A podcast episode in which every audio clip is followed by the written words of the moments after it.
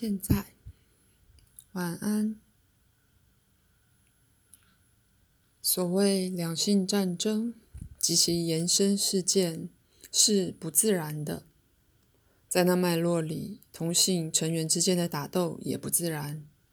举例来说，即使在动物之间，当它们在自然状态时，雄性也不会为雌性搏斗致死。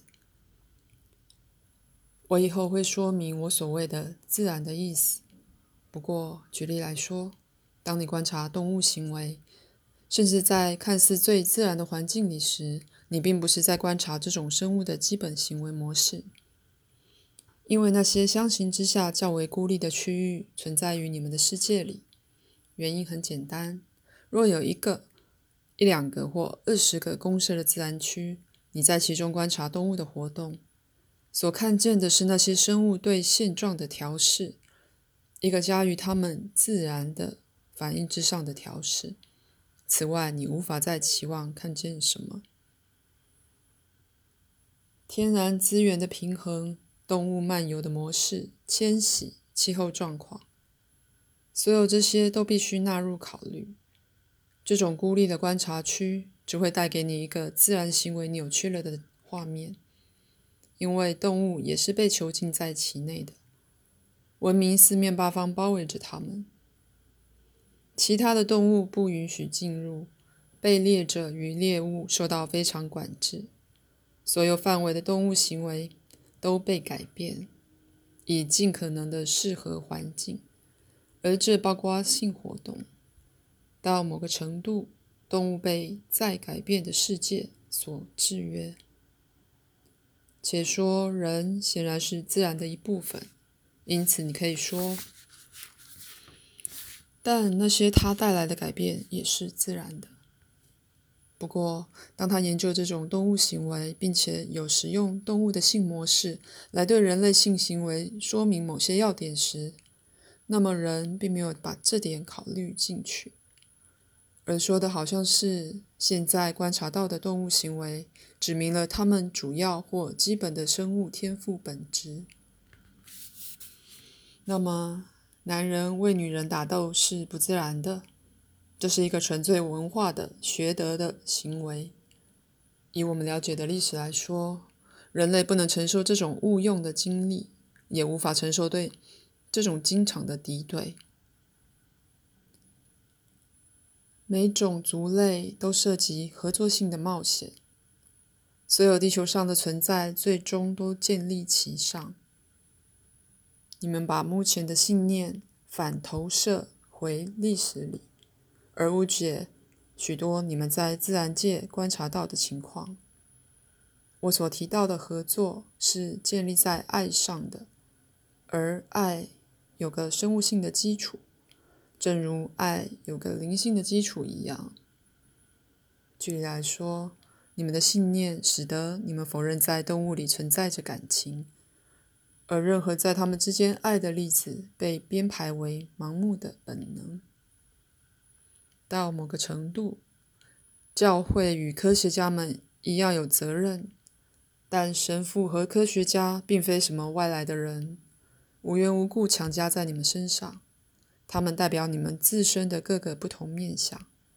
当人类发现必须某程度把自己从环境及其他生物里独立出来时，他发展了自己的这种意识。结果是，宗教宣称只有人拥有灵魂，且因具有情感而高贵。在另一方面，科学也配合得很好，主张人活在一个机械的世界。每个生物都由无懈可击的本能机器来驱策，对痛苦或欲望同样无知。可是，那形成所有生命基础的爱与合作，以许多方式显示自己。性代表其一面，而且是重要的一面。广义来说，一个男人爱一个男人，以及一个女人爱一个女人，是与像。异性是爱同样的自然，就比而言，双性是更自然的，那样才是人类的自然天性。反之，你们已把爱放入非常确切的分类里，因此，只在最受限的条件下，它的存在才是对的。爱走入地下，却以扭曲的形式与夸张的倾向涌出。在不同的时代，你们为了不同的理由遵从这条路。没有哪个性别该受责备。你们性的情况只不过是意识情况的一个反应。作为一种族类，至少目前在西方世界。你们是性与爱相等。你们想象性是爱的唯一自然表达。换言之，爱似乎必须只透过对被爱者的性器官做某种方式的探索来表达。不过，这还不是至于爱的表现上之唯一限制。有无数的书给予指导，每个都宣称他所说的方法才是正确的。某种高潮是最好的，更有近者只允许在异性之间有爱的表达。一般而言，这些人还多少必须是同年龄的。此外，还有其他的禁忌，包括种族或文化、社会与经济的限制。如果这些还不够，那么大多数人根本不相信性是错的，一种灵性上的降格，只为人类的绵延才为神所。容许。既然爱与性被视为相等，明显的冲突升起了。母爱是唯一被认为健全的一类，因此在大半情形下是非性的。一位父亲能为了对孩子的爱而非常有罪恶感，因为他被训练去相信爱只能透过性来表现，不然就没有男子气概。可是，与自己孩子的性行为却是禁忌。创造性跨在爱的浪潮上，当爱被否定其自然表现时，创造性受到创伤。你们的信念导致你们假设自然的双性将造成家庭破裂、道德沦丧、性罪行、性罪行横流，以及失去了性别认同。可是我要说，上面这一句适当的形容了你们目前的情形。接受人类自然的双性，终将有助解决不只是那些问题，还有许多其他的问题，包括大规模暴力、谋杀行为。不过，以你们的话来说，在你们的情况里，将不太可能有任何轻易的转变。亲子关系有自己独特的情感结构，甚至胜过了那些你们置于其上的扭曲而活了过来。如果更强调你们的双性本质，它古老的完整性将不会被削弱，反而会强化。如果古老的双亲特质不是如此强行的集中于母亲身上，孩子会好过得好得多。这本身导致对母亲不健康的过分依赖。而形成母亲与孩子间一种不自然的联盟来对抗父亲。现在，异性恋是双性的一个重要表现，而在性方面代表生殖的能力。然而，异性恋建立在双性基础之上，而人若没有双性本质的话，家庭的较大架构、氏族、部落。政府文明将是不可能的。那么，基本上，人类天赋的双性提供了合作的基础，使得肉体存活及任何种类的文化交流成为可能。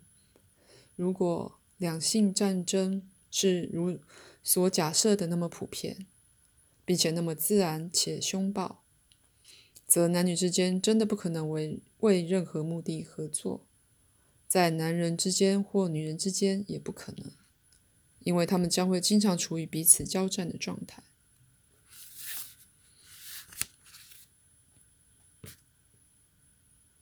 在人一生的自然生物性流程上，有不同强度的各种时期，在其中，爱及其表达会波动变化，且倾向于不同的方向。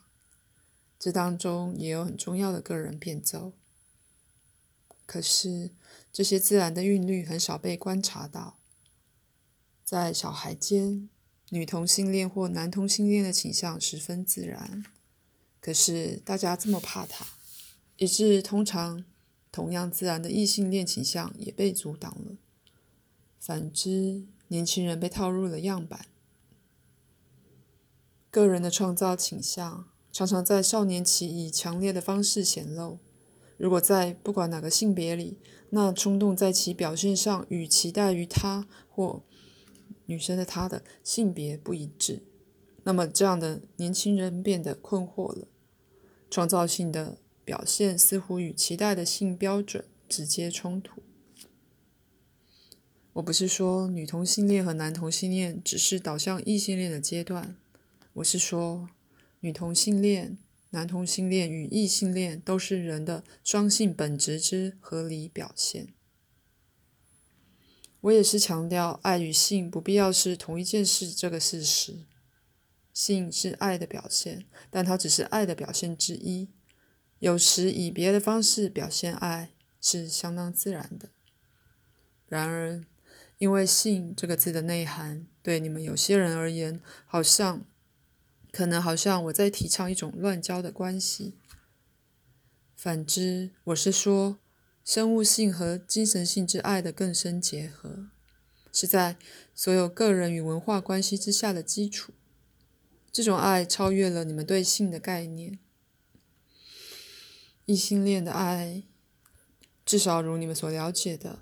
给你们亲子的家庭一个重要单位，在它四周形成别的团体。可是，如果只有样板概念的男女关系在运作，就没有足够力量的结合力或刺激，把一个家庭与另一个家庭组合在一起。男人之间的敌意会太强烈，女人之间的竞争会太严重，而在任何传统能形成之前，战争将扫光挣扎中的部落。在社交世界与显微镜下的世界，合作都是至高无上的。只有基本的双性能给人类所需的空间，而阻止某种会妨碍创造力的社与社交的样板行为。那基本的性本质容许个人能力的完成，因此人类不致沦于灭绝。因此，人对自己双性本质的认识在未来是必要的。再次的，两性之间有显然的不同，但那些是不重要的。它显得如此巨大，只因你们如此集中焦点于其上。人类的伟大品质——爱、力量、同情、智慧和想象力——不属于任意性别。只有对这天生双性本质有所了解，才会试出在每个。不论是男人或女人中的那些品质，当然，那些同样能力是每个种族成员的自然特征。不过，就与性别方面一样，你们曾持续的在种族方面立下同样的区分。因此，某个种族在你看来选的是男性或女性，那么你们把对性的信念投射到国家上，而用在国家和战争的术语。往往与用来形容性的术语是一样的。例如，你们谈到统治与归顺、主人和奴隶，一个国家的被强暴，在战争与性上用到相同字眼。男人和女人都是人类种族或族类，如果你比较喜欢这样说的话，的成员。因此，这些区分是人类放在自己身上的。在此，他们是当人类实验其意识路线时发生的区分，带来了自身与其余自然界表面上的分离。